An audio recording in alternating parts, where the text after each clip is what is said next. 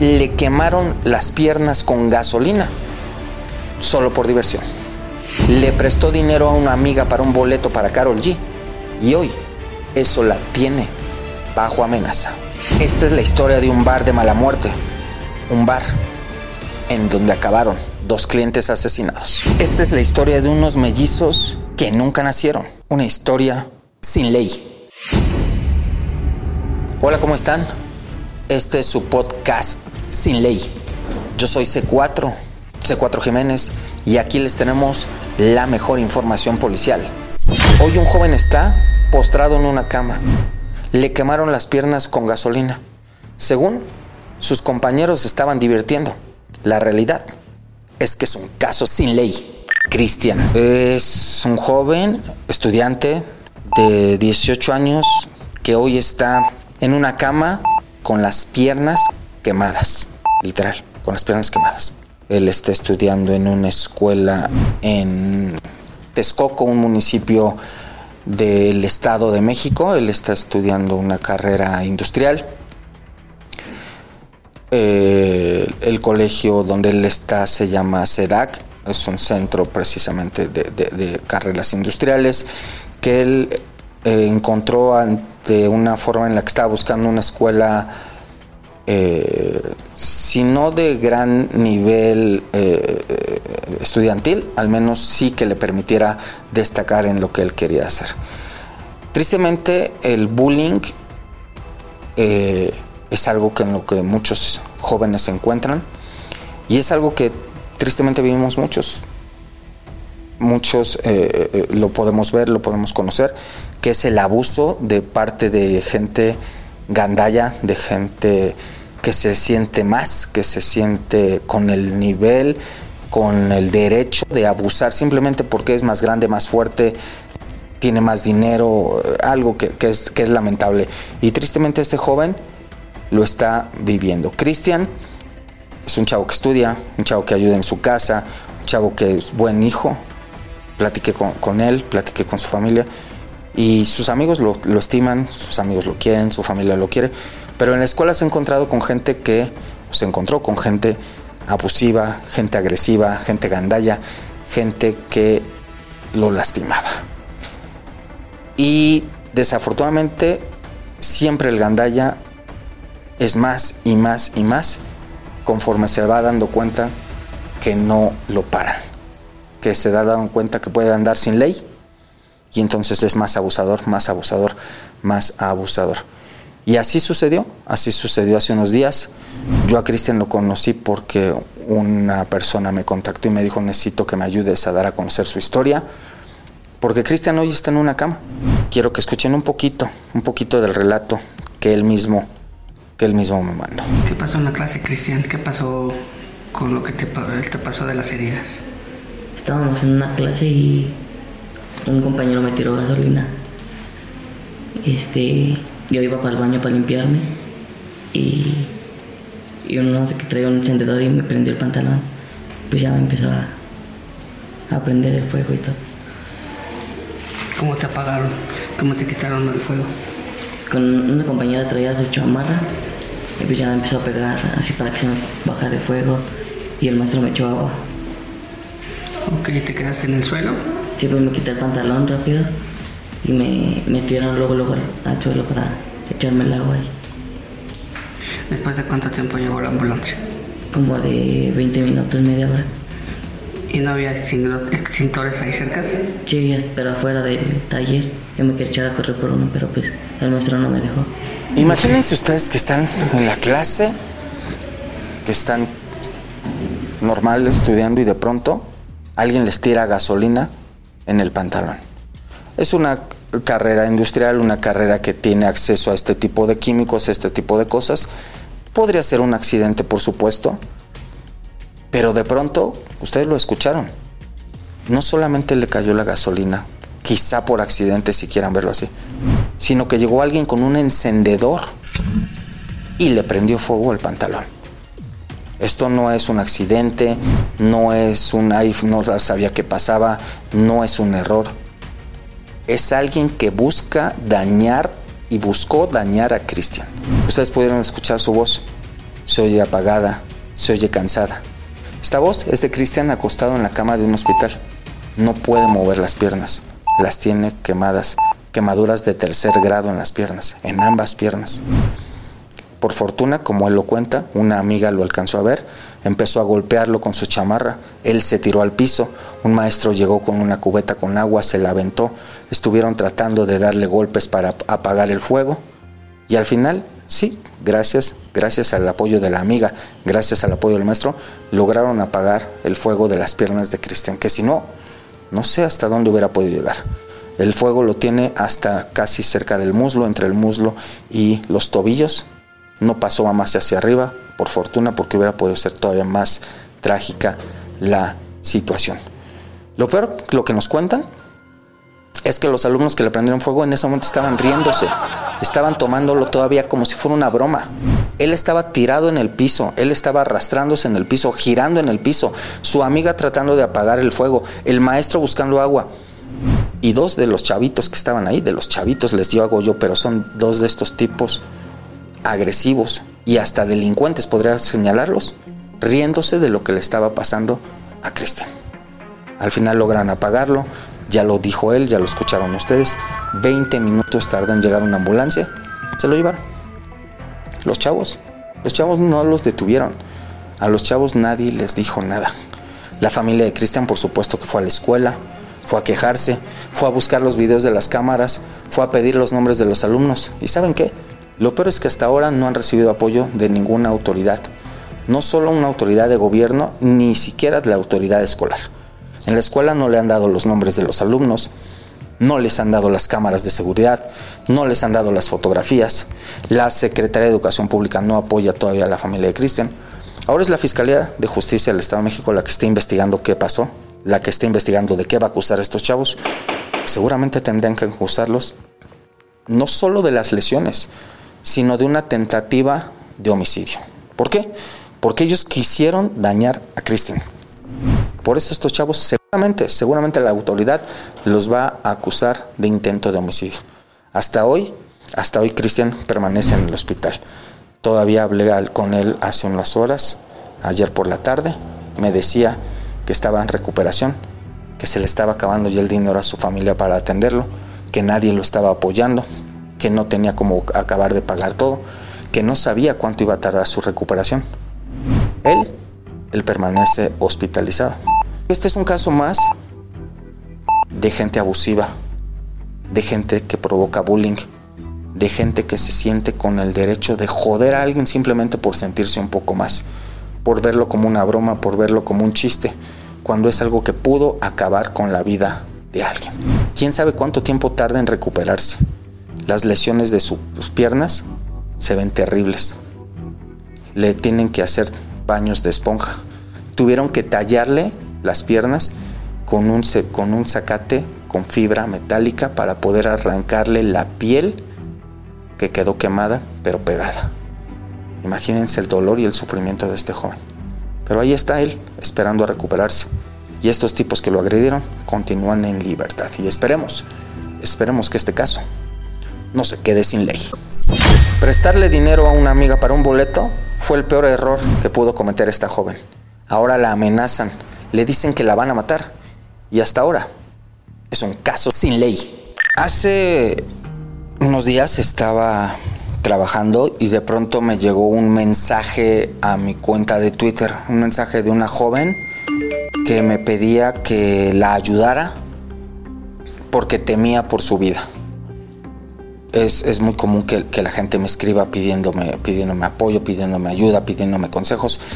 Y en este caso me llamó la atención el caso porque me, la, joven me dice que teme por su vida y me manda un video.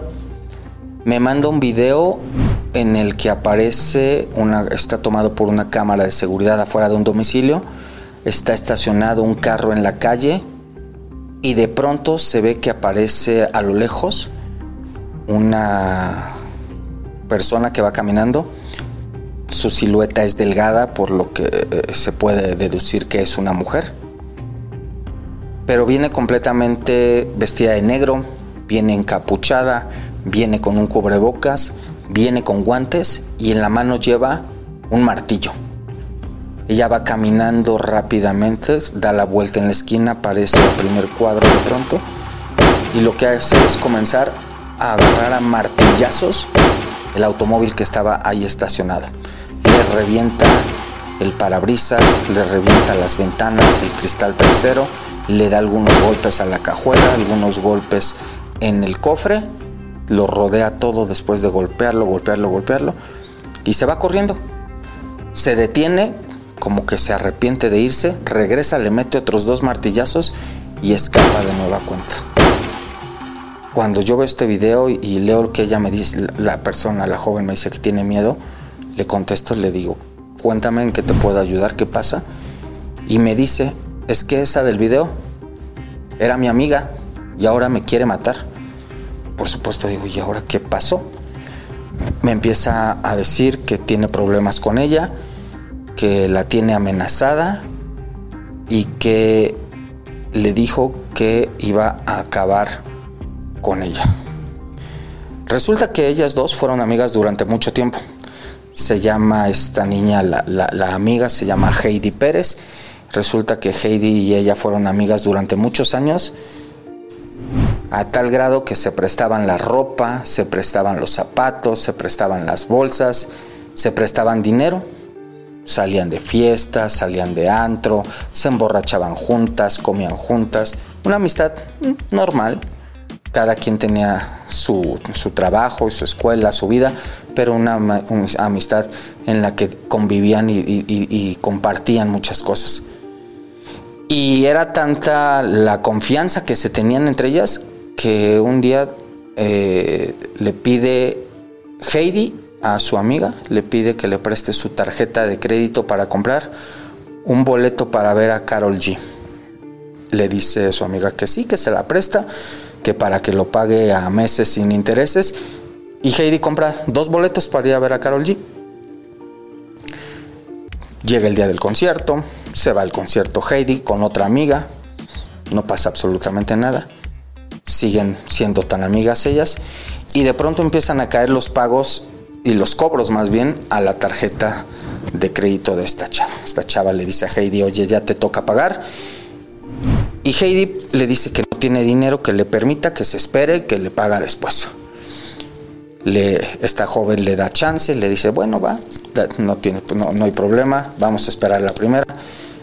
Pero luego ya son dos pagos, luego ya son tres pagos, luego empiezan así y se empiezan a acumular los intereses y Heidi ya no pagaba. Y no solo ya no pagaba, ya no le contestaba el teléfono a su, amiga. Entonces, la llamada su amiga, se cobrará al pues, terminar los tonos siguientes. Le empieza a decir que tiene que pagarle le empieza a decir que le está dejando en una bronca económica y Heidi simplemente decide ya no contestar. Esta chava molesta, va y empieza a contarle al resto de las amigas que tienen en común, pues que Heidi se está haciendo, que Heidi se está negando y que Heidi no le está pagando lo que le debía del boleto de Carol G.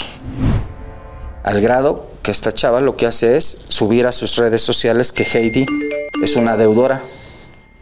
Y entonces ya empiezan las amenazas de parte de Heidi. Le dice que baje esas cosas, que baje esas fotografías, que baje esos mensajes, o que si no, se va a arrepentir. Esta chava le dice que no le va a bajar, que si no le paga, no va a dejar de exhibirla como la deudora que es. Heidi decide no pagarle. Heidi le dice que no tiene dinero y que no le va a pagar. Y Heidi empieza entonces ya a amenazar a esta joven que le, prestó dinero. Y lo primero que hace después de estas amenazas es ir y reventarle a golpes el carro. Son estas imágenes que ya les conté yo. El día que me manda estas imágenes pasan algunas horas, pasa un día y decido publicarlas yo en mi cuenta de Twitter. El primer video lo doy a conocer, doy a conocer el rostro de Heidi, doy a conocer lo que pasa y doy a conocer que esta joven ya había ido a presentar una denuncia ante la autoridad. Ya no solamente era contar que le habían agredido, ya no solamente era quejarse, sino ya había decidido esta joven ir a poner una denuncia ante la autoridad. Esa misma noche, antes de ir a dormir, me escribe esta joven para darme las gracias, para decirme que espera que ya todo avance bien. Y al otro día me despierto y ya tenía alrededor de 10 mensajes de esta joven diciéndome que Heidi había regresado, pero ya no ella nada más, sino había regresado con su novio, con sus amigos, con sus primos y habían llegado ya no nada más a vandalizar ahora el carro, ahora la casa completa. Y en los videos se ve cómo llegan en dos automóviles, cómo se bajan de los carros, con martillos en la mano, encapuchados, a golpear el domicilio de esta joven. La misma cámara que captó el lugar donde habían grabado la forma en que Heidi vandalizaba el carro, esa misma cámara ahora tomó la, de madrugada cuando llega el carro, se estaciona medio estaciona, porque ni siquiera se estaciona bien, se queda atravesado a media calle y del carro bajan estos sujetos, bajan, ya les digo yo, algunos encapuchados, algunos con, eh, con cubrebocas, algunos con eh, las gorras de sus chamarras puestas y así se bajan directamente a golpear la casa de esta joven. El carro de esta joven no estaba estacionado en la calle, por supuesto, y entonces lo que encuentran es ir y golpear directamente el domicilio de esta joven. La puerta la agarran a martillazos, la casa la agarran a martillazos, empiezan a gritar, empiezan a insultar, empiezan a amenazar.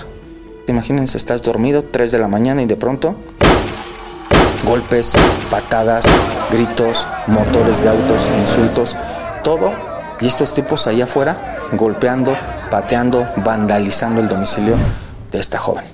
Por supuesto, ella asustadísima me escribió, me marcó, le marcó a la policía. Lamentablemente la policía cuando llegó ya se habían ido estos sujetos. Y entonces ya no solamente era la deuda de la amiga de los boletos de Carol G. Ya no solo era el carro vandalizado con las ventanas reventadas y atacado a martillazos. Ahora ya era la casa vandalizada, la casa destrozada y amenazas ya de muerte. Amenazas de muerte a una joven que lo único que había hecho era prestarle su tarjeta de crédito a la que pensaba que era su amiga para sus boletos de Carol G. Ahora todo escaló a ese nivel. Ella, por supuesto, me pide de nueva cuenta que la ayude. La, policía le había dicho que le iba a ayudar y ese día no llegó nadie a cuidarla. Ese día de, inmediato volví a dar a conocer ese video, lo, volvimos lo volví a sacar en C4 Jiménez y la autoridad ya ahora sí se puso a trabajar. Ese mismo día le mandaron una patrulla para que le, apoyara y vigilara cerca de su domicilio. Ese mismo día policías fueron a, platicar con ella para que les diera datos sobre la agresora. Y desde ese día ella ya tuvo una, eh, algo que le llaman medidas de seguridad, que es para estar protegida.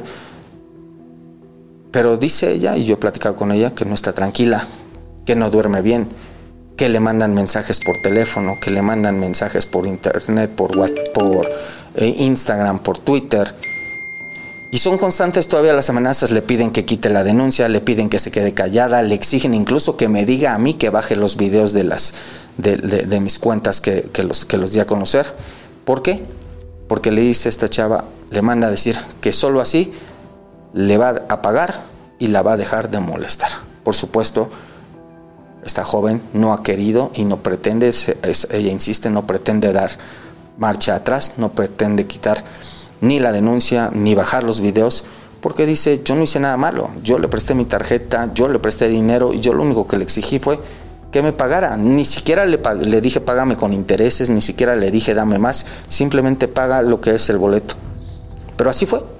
Hasta hoy, hasta hoy, esta joven no le han pagado su deuda en la tarjeta. Ella tuvo que pagar sus boletos de Carol G, los dos boletos que por supuesto ya no fue. Ella tuvo que reparar su automóvil, ella tiene que reparar a su casa. Y la joven que la agredió, la que sí se fue a ver a Carol G, disfrutó esos boletos, no pagó esos boletos, se ofendió cuando le cobraron esos boletos y se puso a vandalizar un carro, una casa y ahora incluso amenazar de muerte. Se llama Heidi Pérez, ella hasta ahora, la tenemos en video, la tenemos en fotografías, pero ella hasta ahora continúa sin ley. Es la historia de un bar que clausuraron, que abrieron, que aseguró la policía, que volvió a abrir y que hoy, hoy está cerrado, pero porque acabaron matando a dos clientes ahí. Vamos a platicar ahora de un bar, un bar de mala muerte, podríamos llamarle. Se llama Bar Alba.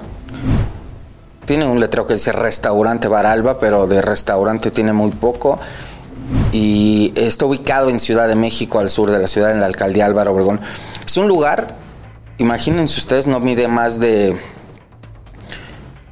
6 metros cuadrados, el pedacito que es. En la parte de atrás tiene una ventana y gracias a esa ventana que da un estacionamiento es de donde ellos eh, atienden y digamos meten las cervezas por ahí, meten el alcohol y ahí está la gente. Este lugar ha sido cateado por la policía, clausurado, asegurado por la policía. Han detenido cuando menos en dos ocasiones a los trabajadores del lugar por organizar fiestas para fiestas en las que menores de edad están alcoholizándose, están drogándose, están pues totalmente intoxicados dentro de este lugar. Por lo mismo han detenido a los trabajadores, al gerente, el dueño incluso lo tienen relacionado con una banda delictiva de esta misma zona. Y a pesar de todo esto que les estoy contando, el lugar abre y vuelve a abrir. Hace cosa de 8, 10 meses, la policía de la ciudad lo cateó precisamente porque tenían reportes de que estaban alcoholizando a menores de edad. Lo catean, encuentran a dos menores de edad allá adentro, borrachos, drogados.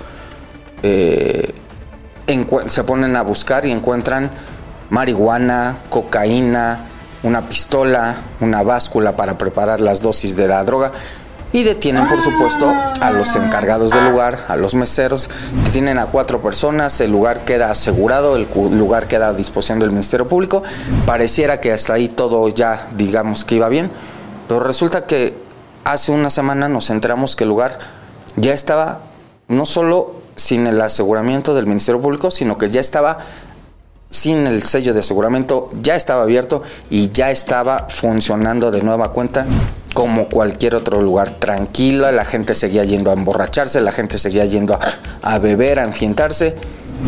Y una vez más, con toda esta fama que tenía de un lugar de mala muerte, empezó a ir gente pues gente que se dedicaba a actividades no lícitas, extorsionadores, vendedores de drogas, ladrones, y así estaba este fin de semana, cuando gente que digamos que no estaba metida en cosas delictivas se le ocurre ir a tomar algo ahí, entran estos de, algunos de estos pues delincuentes que les gusta irse a meter y están ahí la noche del sábado, cada quien tomando por su lado, de pronto empiezan a literal a discutir por una tontería que era chocar los hombros de uno con otro.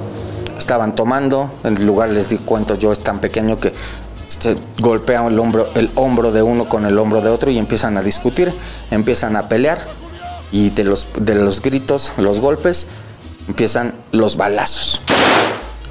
Balazos dentro de este lugar, sacan dos personas pistolas, tirotean a los rivales y al final acaban ahí dentro de este bar dos personas asesinadas, una más herida.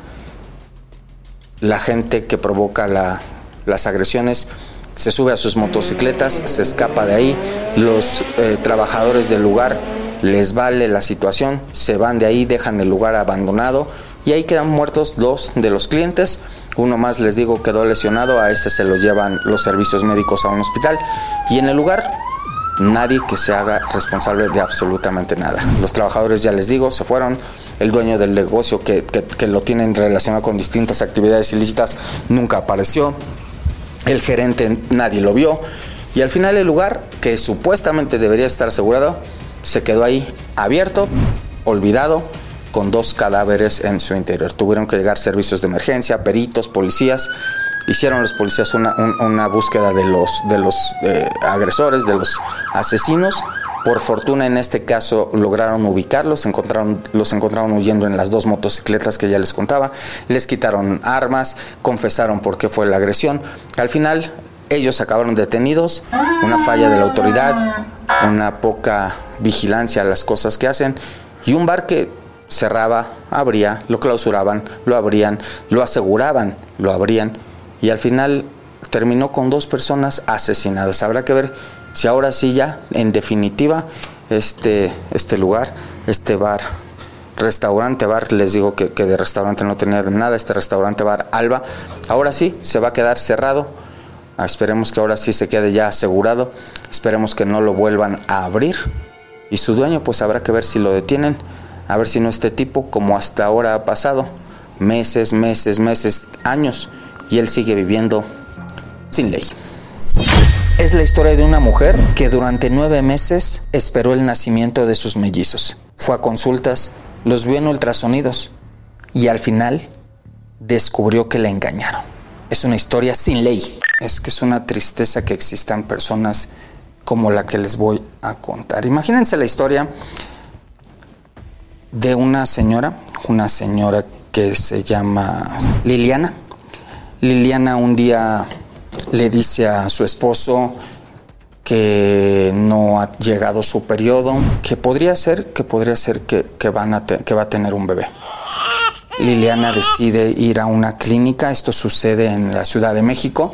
Liliana decide acudir a una clínica con su esposo allá por la alcaldía Venustiano Carranza, una clínica, eh, es una clínica particular, sí, pero si ustedes la ven, es una casa, una casa de dos pisos, una casa, no parece un hospital, un lugar donde tiene, en la pared tiene pegada una hoja que dice el nombre de la doctora, una cédula, un número que dice que es su cédula profesional y una hojita que dice eh, registros autentificados por COFEPRIS, registros de la SEB, es decir, según ellos una serie de registros y esa es una clínica entra a esta clínica y la atiende una mujer, una doctora, la doctora Ivonne, y le dice, después de hacerle unos eh, primeros análisis, según esta doctora, le dice que está efectivamente embarazada, que necesita mandarle a hacer unos estudios para confirmarlo, pero que todo indica que sí está embarazada. Le dice qué estudios se haga pero la manda en específico a un laboratorio que le dice son mis amigos, ellos te van a dar un buen precio, ve, te van a atender. Va, a hace sus estudios, regresa y efectivamente le dice de nuevo, cuenta esta doctora, ¿sabes qué? Si estás embarazada, vas a tener unos mellizos. Por supuesto que en, en el rostro de esta mujer y en la vida de esta mujer y su matrimonio, todo es felicidad. Un par de niños venían en camino, una gran noticia, por supuesto. Empieza ella a ir a, sus, a sus chequeos médicos, le hacen estudios, le hacen análisis, le dicen cómo van esos mellizos, incluso le hacen ultrasonidos, ultrasonidos en los que le dice eh, cuánto va creciendo, cuánto va pesando, cómo son. Tengo aquí parte de unos estudios, quiero que lo escuchen, se los vamos a poner para que vean cómo le contaba esta doctora a esta mujer lo que estaban viendo en uno de los ultrasonidos. Escúchenlo, por favor. la cabecita está aquí abajo. Aquí, justo aquí. Perdóname. Justo ahí está la cabecita. No, yo creo que ya se acostumbraba a hasta por la noche. Y en la mañana están bien dormidos. Aquí está la traía de. Entonces van así. Están así. De dolor por eso viene aquí. Ajá. Y luego aquí en, la noche se me pone así bien duro. Ustedes pudieron escucharlo. Esto es parte de un ultrasonido. Un momento en el que esta mujer, eh, Liliana, graba esta consulta como cualquier mujer que está contenta y emocionada de lo que está pasando y está en el doctor, ella graba con su teléfono eh, eh, lo que le está diciendo la doctora, graba incluso la pantalla, esta pantalla donde aparece eh, lo que supuestamente son sus bebés. ¿Pudieron ustedes escuchar cómo le dice la doctora, ahí está su cabecita? ¿Pudieron ustedes escuchar cómo hablan de que estaba aparece bien dormido, que dice es que por en la mañana están bien dormidos. Es decir, la doctora hablándole de los dos bebés que venían en camino, muy tranquila, muy segura de lo que pasaba. En otros estudios incluso le dice que uno de los bebés puede pesar alrededor de un kilo 600, que el otro puede pesar un kilo 800. Todo parecería normal. Cualquier mujer que, ha vivido o cualquier matrimonio que ha, acompañado a su mujer para vivir un, un embarazo ve que es algo natural. Todo esto. Liliana compra, por supuesto, una cuna, compra dos cunas, compra ropa, compra cobijas, todo lo que un matrimonio adquiere para cuando va a llegar su bebé. La doctora le insiste en que tienen que hacerse más estudios, por supuesto le cobra todo esto. Cuando va a llegar ya el mes 9 le dice que tienen que planear una cesárea, le dice no vas a poder tener a tus bebés de manera natural porque son dos, porque es riesgoso, pero aquí te vamos a hacer una cesárea. Voy a traer yo a un médico especialista, entre él y yo te vamos a hacer una cesárea, te vamos a cobrar un poco más, pero todo va a estar seguro. Liliana, por supuesto, no se quiere arriesgar, le dice que está bien. Planean todo esto, paga su cesárea, llegan el día que, que acuerdan, Liliana entra a su cesárea, espera a su esposo ahí, llegan los doctores, todo parece normal, termina la cesárea y cuando despierta esta mujer le dicen, ¿qué cree? Que usted no estaba embarazada, nos equivocamos y lo que tenía eran dos tumores que ya le quitamos. Por supuesto Liliana no les cree, por supuesto el esposo de Liliana no les cree y comienza un pleito legal en el que ella de principio recién operada, con una herida que le cortaron como si fuera una cesárea, porque sí le intervinieron, sí la cortaron para una cesárea, pero no había bebés. Liliana, por supuesto, presenta una denuncia. Ella acaba en otro hospital, la mandan a un hospital público porque de lo mal que se pone y su esposo hace la denuncia de lo que pasa, llegan, ya llegan médicos del gobierno, se la llevan, se la llevan a un hospital y ella queda en una clínica ya del gobierno. La fiscalía inicia una denuncia por el posible robo de estos mellizos. Porque ¿dónde habían quedado los mellizos? Los mellizos ya no estaban. Esos mellizos que les habían dicho que medían, que pesaban 1.500 o 1.300 y 1.800, esos que dormían muy temprano, esos mellizos que supuestamente despertaban a mediodía y, y le daban de pataditas, no estaban. La fiscalía empieza a hacer una, una, investigación, revisan las cámaras de la zona, revisan las cámaras de la ciudad, las cámaras de una tienda aledaña, ven cómo durante horas y horas entra, entra y sale gente del lugar, incluso ven a unas personas que salen con dos maletas, suponen que podrían ser ellos quienes se las están llevando, quienes se están llevando a las mellizas, hacen la búsqueda de esas personas, encuentran a esas personas y encuentran que lo que tenían en esas maletas era simplemente ropa, toda una investigación y conforme empiezan a avanzar, todo parece indicar que efectivamente no había mellizos. Efectivamente no había estado embarazada. Le hacen estudios a Liliana, le hacen estudios médicos, le hacen algunos análisis, algunos estudios periciales y todo empieza a indicar que en realidad no estaba embarazada. Empiezan a interrogar a la doctora, llaman al doctor que hizo la cesárea, y les dicen, es que si nos equivocamos, es que no estaba embarazada. Por supuesto, toda la investigación, la mujer no cree, no cree que la hayan engañado, pero cuando se da cuenta, y ya con toda la investigación que, que hace la fiscalía, lo que confirman es que efectivamente esta mujer nunca estuvo embarazada, que esta doctora, o supuesta doctora ya quizá ahora le podemos llamar, o quién sabe qué será esta mujer, pero la engañó. Liliana nunca estuvo embarazada. Todas esas cosas que le hacía de estudios, de análisis, de ultrasonidos, todo fue un engaño. Un engaño por el que le cobraba cada consulta, un engaño por el que le cobraba un extra en cada ultrasonido, un engaño en el que le cobraba un poco más por cada estudio. Y acuérdense lo que les decía al principio, la mandaba, los, la mandaba a que se hiciera estudios a una clínica, a un lugar, a un laboratorio de un amigo de ella, es decir, un engaño completamente bien armado. Ella pagó un primer, hizo un primer pago, hizo pagos de estudios, de análisis, de consultas, de ultrasonidos y un pago final por esa cesárea en la que supuestamente ya iban a nacer los pequeños. Es decir, un engaño que duró nueve meses, nueve meses en los que le quitó entre todo ese dinero, estamos hablando de un aproximado, según lo que estiman las autoridades, cerca de un poco más de 100 mil pesos. Dinero que para algunos puede ser mucho, para algunos puede ser poco, para algunos pueden ser los ahorros de toda una vida, pero que para Liliana y para su esposo fue algo muy, muy difícil de ir eh, sosteniendo, pagando, encontrando y entregando.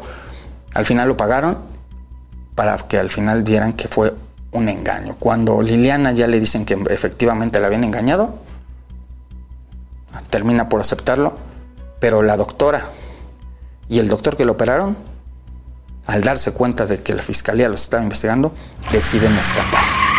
Así, así de irresponsables, así de conocedores de lo que hicieron, se escapan los dos. La Fiscalía de Justicia empieza a hacer una indagatoria, los empieza a buscar.